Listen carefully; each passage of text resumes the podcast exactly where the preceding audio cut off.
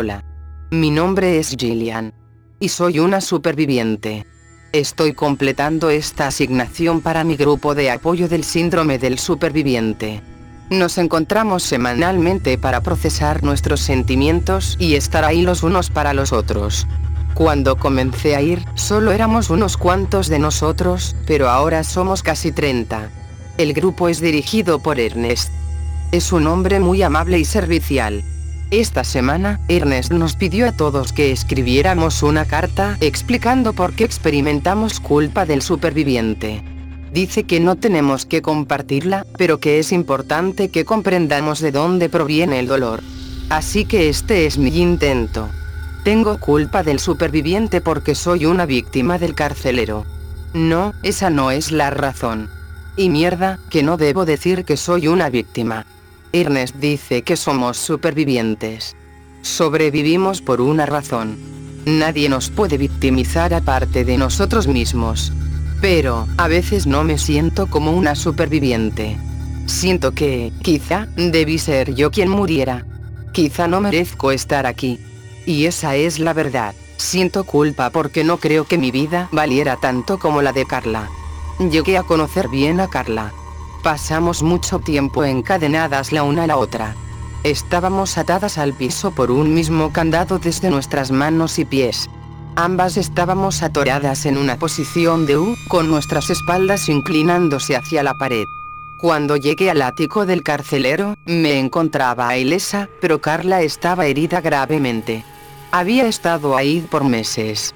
Tenía moretones por todas partes de su cuerpo, sangre seca por todos lados. Una porción de su cabello había sido arrancado. Le faltaban dientes.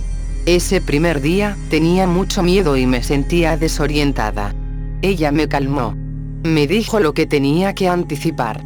Me dijo quién era el carcelero y cómo operaba. Su voz era muy confortante. Aún puedo escucharla. Eso, y sus sollozos. Te pedirá que hagas algo. Comenzará por algo pequeño. Será doloroso, ya sea para ti o para mí. Tienes que hacerlo. Si lo haces, te alimentará. Si no lo haces, te matará de hambre. Traté de asimilarlo, pero nada tenía sentido. Ella suspiró. Esta es la única vez que te diré esto. Lo siento por lo que te voy a hacer. Mantuvo esa promesa. Nunca se disculpó de nuevo. Carla me dijo que tenía tres hijos. Su hijo mayor se estaría graduando de la escuela secundaria pronto. Tenía una familia, una vida. Yo solo era una chica universitaria. Ni siquiera tenía un novio que me extrañase. Pero nada de eso importaba. Cuando era el momento de cumplir sus órdenes, no importaba quiénes éramos. Siempre se vestía con una máscara de esquí. Era de color naranja claro. Nunca habló. Sostenía cartas en el aire con instrucciones en ellas. Era paciente. Enfermizamente paciente. Supongo que tenía unos 40 años, por su estatura y complexión. Un hombre caucásico, en definitiva. Pero no sé nada más allá de eso. Mi primer comando fue vomitar en Carla. Ocurrió 24 horas después de que fui secuestrada. Tenía hambre y estaba exhausta. Le dije que no entendía. Él solo agitó la carta agresivamente. Carla me dijo, por lo bajo, que lo hiciera. Si lo hacía, nos alimentaría. Pude contemplar la mirada de Carla. Ella sabía que esto no era la peor parte. Traté de vomitar, pero sin mis manos no había mucho que pudiera hacer. Estaba llorando y le rogaba que nos dejara ir. Después de diez minutos, rompió la carta y me la tiró. Fue entonces cuando Carla se lanzó en mi dirección. No sabía que pudiera jalar las cadenas tan firmemente. Cayó sobre mí y clavó sus dientes en mi hombro. Grité y traté de quitármela de encima. Su mandíbula se hundió aún más y, con una sacudida violenta, me arrancó la piel de mi cuerpo. Manó sangre. La impresión de ello me hizo desmayarme. Me desperté un tiempo después. Carla permanecía sentada frente a mí. Cuando la vi, traté de distanciarme tanto como pude. Las cadenas se frotaron contra mis muñecas expuestas. Ella negó con la cabeza, decepcionada. Tienes que hacer lo que dice. ¿Por qué mierda hiciste eso? Porque fallaste. Si no te ría, no habría comido. Pero ahora estoy llena y tú aún tienes hambre. Giré mi cuello para tratar de ver mi hombro. La piel había sido desgarrada. Podía ver la silueta de sus dientes en mi carne. Irradiaba dolor desde ella hacia todo mi cuerpo. Carla solo negó con su cabeza y miró al suelo. El carcelero abrió la puerta de nuestra prisión y entró. Más tarde, descubrí que estábamos en un ático. Ahora sé que fuimos retenidas en la casa de un anciano que el carcelero había matado hace meses. Supongo que nadie extraña a las personas de la tercera edad. La casa estaba a la mitad de la nada, a kilómetros de la casa siguiente. Tirité a medida que el carcelero tomó asiento a nuestro lado. Vestía su máscara de esquí usual. Sostuvo una carta para Carla. Decía, trágate su saliva. Me observó fijamente. Escupe en mi boca, gruñó. Ni ni siquiera creo que pueda. Azotó sus cadenas. Hazlo. Me chupé las mejillas. No había tomado nada de agua en demasiadas horas. Apenas había algo de humedad en mi boca. Amasé lo más que pude sobre mi lengua. Ella abrió su boca tan ampliamente como era posible, y escupí en sus labios. Lo sorbió como vino. Mi estómago vacío se revolvió. Ella actuaba como si esto fuera nada. El carcelero no mostró ningún signo de aprobación o desaprobación. Simplemente sostuvo la siguiente carta frente a mí. Rómpete la mano. ¿Qué? No me había dado cuenta de cuán sonora podía ser mi voz sedienta. Solo hazlo, dijo Carla, con cansancio. En verdad no quiero probar tu sangre de nuevo.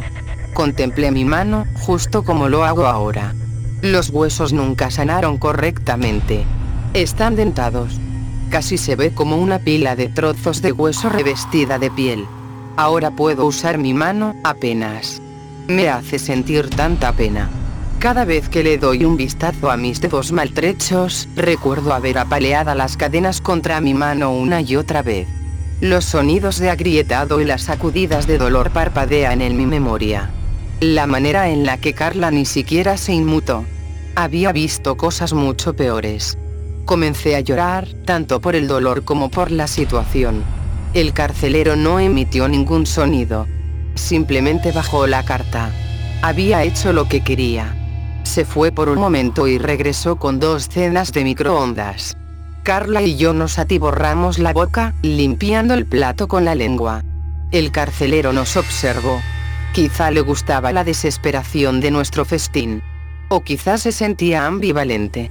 No podíamos ver nada detrás de su máscara de esquí anaranjada. Después de que habíamos terminado, y de que el carcelero se había ido, ya estaba planificando. Lo bueno de una mano rota, era que podía deslizarla por las cadenas. Carla me miró en silencio a medida que sacaba mi mano blanda de su celda. Los ojos de ella me decían que tuviera cuidado. La ignoré. No había manera de que fuera a pasar por eso de nuevo. Usé mis dedos rotos para palpar el piso a mi alrededor. Quizá había algo ahí que me ayudara a liberarme. Carla negó con su cabeza, desesperanzada. Es inútil, me dijo, sin siquiera mirarme. Pasé horas barriendo el piso de madera con mi mano. Nada. No había ninguna uña caída o superficie astillosa. Sollocé en silencio conforme me estiraba tanto como podía hacerlo. En algún punto de la noche, cuando Carla se había quedado dormida, encontré algo. Era una rata bebé. Sin pensarlo, la agarré. El sonido de crujido de mis huesos fracturados era bonitivo. Pero sostuve mi agarre. Chilló y trató de escapar, pero usé toda mi fuerza para mantenerla quieta. No estaba segura de cómo una rata bebé me podía ayudar a escapar. Miré a sus aterrorizados ojos negros. Sentí un retorcimiento. Y fue entonces cuando se me ocurrió. Si no podía forzar la cerradura con una uña, Carla estaba profundamente dormida. Cerré mis ojos. Esto no iba a ser agradable. Aún puedo saborear la combinación de pelaje y sangre en mi boca en tanto desgarraba a la rata bebé con mis dientes. Chilló. Lo más humano habría sido partirle el cuello, pero necesitaba la espira dorsal intacta. En vez de eso, corté su piel. Una vez que había hecho un agujero lo suficientemente grande, usé mi mano buena para pescar la espina. La rata se había rendido y se estaba desangrando. Mi rostro estaba cubierto en sus entrañas. Cuidadosamente, retiré la espina. Era pequeña, pero, con suerte, sería suficiente para liberarme de mis ataduras. Incapaz de sentir piedad, tiré la rata a un lado. No sé cuánto tiempo le tomó morirse. Pasé la siguiente hora tratando de abrir el cerrojo. Solo necesitaba abrir el candado de mis pies. Era un candado viejo, así que debía tener el cuidado de no quebrar el hueso. Estaba salivando mientras trabajaba. La libertad estaba tan cerca. No estoy segura de cuánto tiempo me tomó para deshacer el seguro, pero cuando un tenue sonido de clic irrumpió en la noche, grité triunfante. Desperté a Carla. No me importó. Removí las ataduras de mis pies y forcejeé con las cadenas alrededor de mis manos. Carla empezó a entrar en pánico. No, no. Detente. El pro ya estaba libre. Temblando, me puse de pie. Habían pasado días desde que estuve de pie. Mi cuerpo se sentía débil y cansado, pero estaba lista. Sabía que saldría de ahí. Mi grito no solo había despertado a Carla. El carcelero abrió la puerta de golpe, observando a mi pequeña complexión libre de sus cadenas. Estaba preparada para pelear con él. Incluso en mi terrible estado, hubiera preferido morir a ser su prisionera de nuevo. El carcelero me miró de pies a cabeza, y luego caminó justo a mi lado. Se arrodilló cerca de Carla, quien esta vez estaba sollozando. Volteó su cabeza hacia mí y me gesticuló con su mano que me fuera. ¿Simplemente me vas a dejar ir?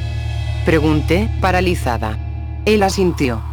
Me gesticuló de nuevo que me fuera y, con su otra mano, dibujó una línea por el cuello de Carla. Comprendía lo que se refería. Si me iba, iba a matar a Carla. Me detuve. Mi humanidad reptó de vuelta. Carla era una buena persona. Trató de ayudarme. ¿Podría dejar que muriera? Ella no rogó por su vida. Solo lloró y me observó, de ojo a ojo. Sabía lo que tenía que hacer. Y fue así como escapé.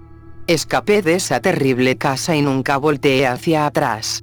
Corrí por kilómetros, tropezándome con los obstáculos más insignificantes. Pero al final encontré otra casa y ellos llamaron a la policía por mí.